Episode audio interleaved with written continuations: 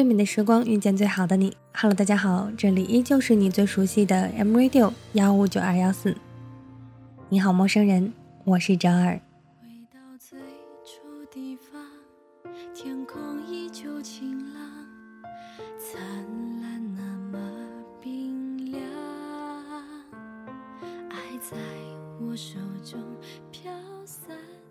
不知道从什么时候开始，每个月总有那么几天，就像女生的生理周期一样，会陷入没来由的焦虑和难过当中。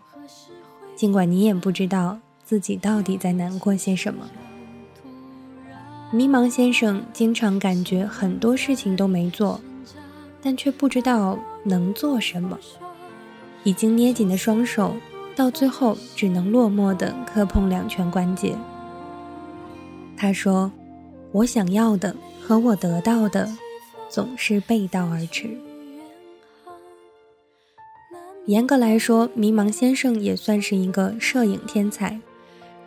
在 MP4 可以拍照的时候，他就曾经在中学拍下过惊天动地的照片。那些睡在书堆中间、横躺在阶梯教室椅子上的奇葩照。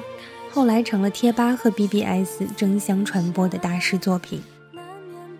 高二的时候，他拥有了第一台单反，于是彻底对摄影产生了脑残式的崇拜。摄影 QQ 群加了几十个，上课的时候刷啦刷啦记着笔记，其实全都是在写拍摄计划。省下来的生活费买了一堆摄影杂志，周末牺牲网游的时间去公园拍作品。当时他身边的所有人，包括我，都觉得，在未来的那些摄影杂志上，或是在书店的摄影书架上，一定能够看见他的名字。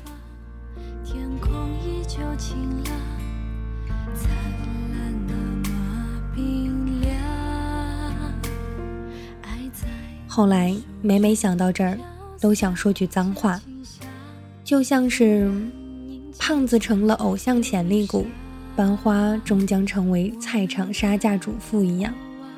迷茫先生让我们组团看走了眼，他成了一家旅行社的普通小职员，每天的工作内容就是填不同的表格，偶尔需要早起跑去领事馆带客户面签，每天把不同的人送往不同的地方，自己却留在相同的风景里。因为我毕业就来了北京的关系，所以一年只能有几次的时间回老家和他碰面。那个原本在同龄人中染着黄发、脸上带着少年倔强、眯着一只眼，在让人羡慕的高山和流水里匆匆按下快门的男生，竟然变成了一个普普通通的人，普通到放到人群里就找不到他，随便叫声喂就回头看你的那种人。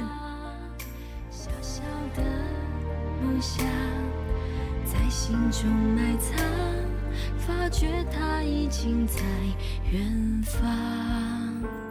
小小的迷茫先生潜心研究摄影换来的代价，是高三的成绩直接沦落到全班倒数。那个时候我劝过他，如果一个人同时做一件事情会影响到另外一件事，那这个人他是没有资格可以三心二意的。当然了。他是不会听我的，放下摄影的。就算是后半学期腾出一些心思在学习上，也没能逃脱拿着只能上二专的成绩，单跪在他爸妈面前哭的结果。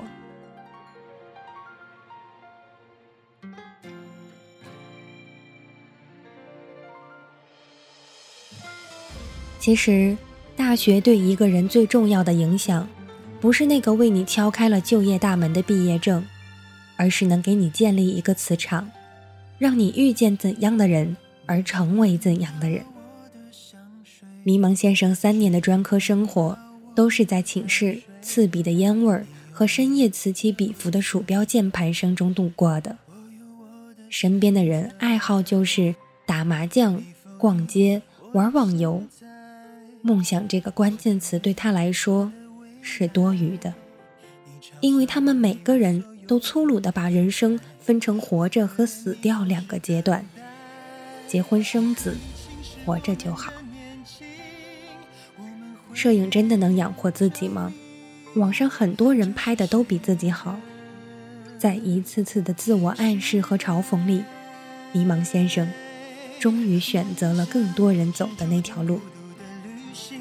上少不了质疑和嘲笑但那又怎样？哪怕遍体鳞伤，也要活得漂亮。梦想是注定孤独的旅行，路上少不了质疑和嘲笑。但那又怎样？哪怕遍体鳞伤，也要活得漂亮。我为自己代言有一次，迷茫先生跟他的外婆吵架，索性直接飞去北京度假。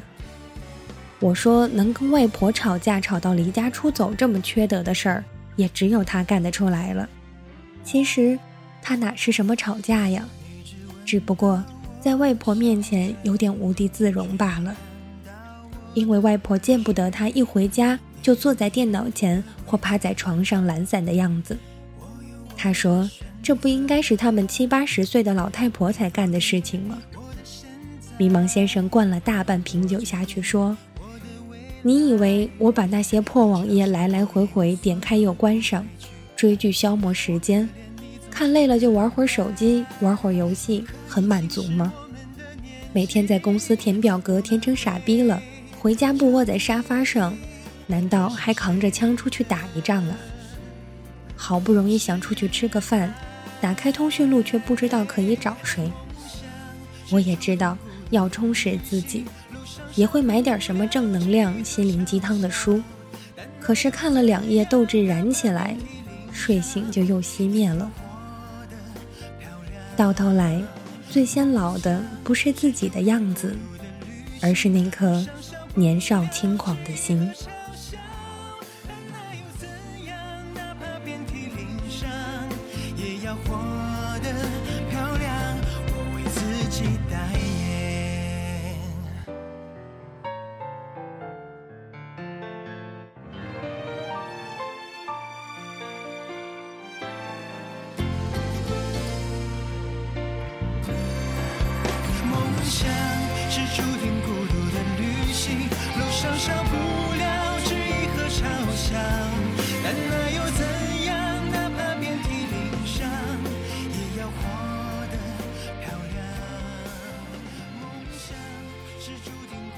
好几次，我试图把话题转移到摄影上。我给他列举身边的朋友，因为纯粹的爱好摄影，最后开了工作室，全世界各地巡拍，或者那些从小助理慢慢积累成商业杂志御用摄影师的例子，但最后都以他的沉默作为话题的终结。不知道从什么时候开始，因为对梦想有了信仰的崇拜。自然也就在追寻他的路上奢求及时的回应。谁都懂得，如果自己认真做一件事，就会完成的很好这个道理。但很多人觉得它始终是个假命题，因为做一件事要服从当下的情绪和环境。在努力奔跑的人，也终会有停下来撑住膝盖喘息的时候。不过，休息之后要想再跑起来，就会力不从心了。而如果不停顿，咬着牙一直跑到终点，你是不会感觉太累的。很多人看不见终点而焦躁地思考人生，结果就是在一次又一次的自我否定中彻底的暂停了。但每个人都有不同的阶段，会有不同的境遇，想的太多不如简单去做。五十分的你只能得到五十分的回应。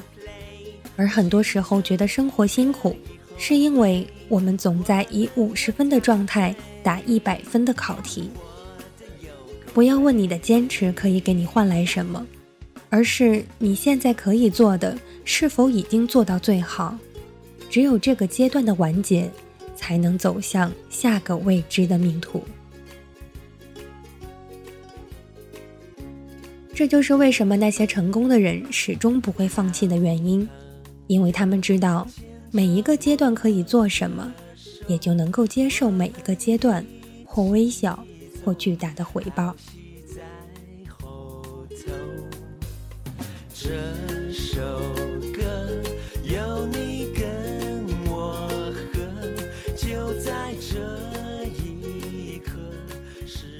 我决定写这个故事，是因为迷茫先生前几天给我寄了一张明信片。明信片是他自己打印的，像素不高的画面中，是一个侧躺在一堆教材上的小胖子，脸上太多肉，把嘴唇挤成了一个数字八。我笑到想骂人，因为那个小胖子就是我。明信片的背面简单的几句话。我觉得人活一辈子，一定要有个人把这些闹心的蠢事儿记录下来。我辞职了，向南旅行。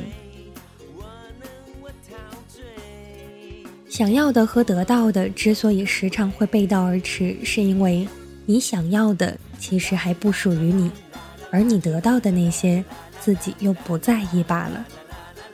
时间很短，容不得虚掷；时间又很长。要等很久才能找到归属，那些固执不肯松手的回应，到了最后，也都只是云淡风轻。此刻的迷茫先生，应该在越南海滩拍落日吧？虽然到现在我都不知道他是怎么突然变了一个人，但偶然翻开空间校内的相册，看着那些迷茫先生拍下的嬉闹和幼稚的回忆。心中就有了答案。我想，后来再看到这些照片的受害者们，一定会和我有心照不宣的默契。感谢他，并且也相信，他正在他的梦想里发光发热。他的人生，一定是马不停蹄的。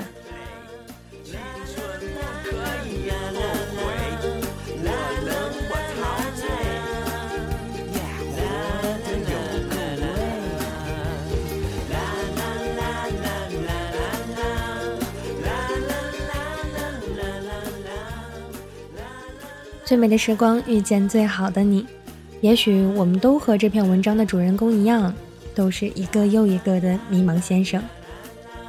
希望我们每一个人都可以在我们的人生旅途中找到自己，找到自己想要追寻的梦想，脚踏实地的把当下的事情做到最好。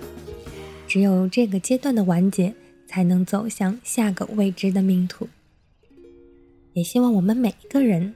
都可以在自己的梦想里发光发热，然后我们的人生也一定会马不停蹄。